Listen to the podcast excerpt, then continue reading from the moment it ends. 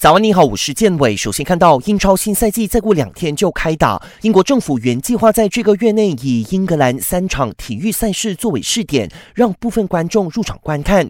不过，眼看英国疫情不见好转，首相约翰逊决定暂时搁置这个计划，重新审视。约翰逊强调，让球迷回归球场的计划不会取消，只是这一次搁置，对于期待在九月十二号重返球场的英超球迷来说，是一次打击。夏季转会市场热闹非凡，各种转会层出不穷。就如奥巴梅扬和阿森纳的谈判终于有实际性的进展，据说双方决定续约三年。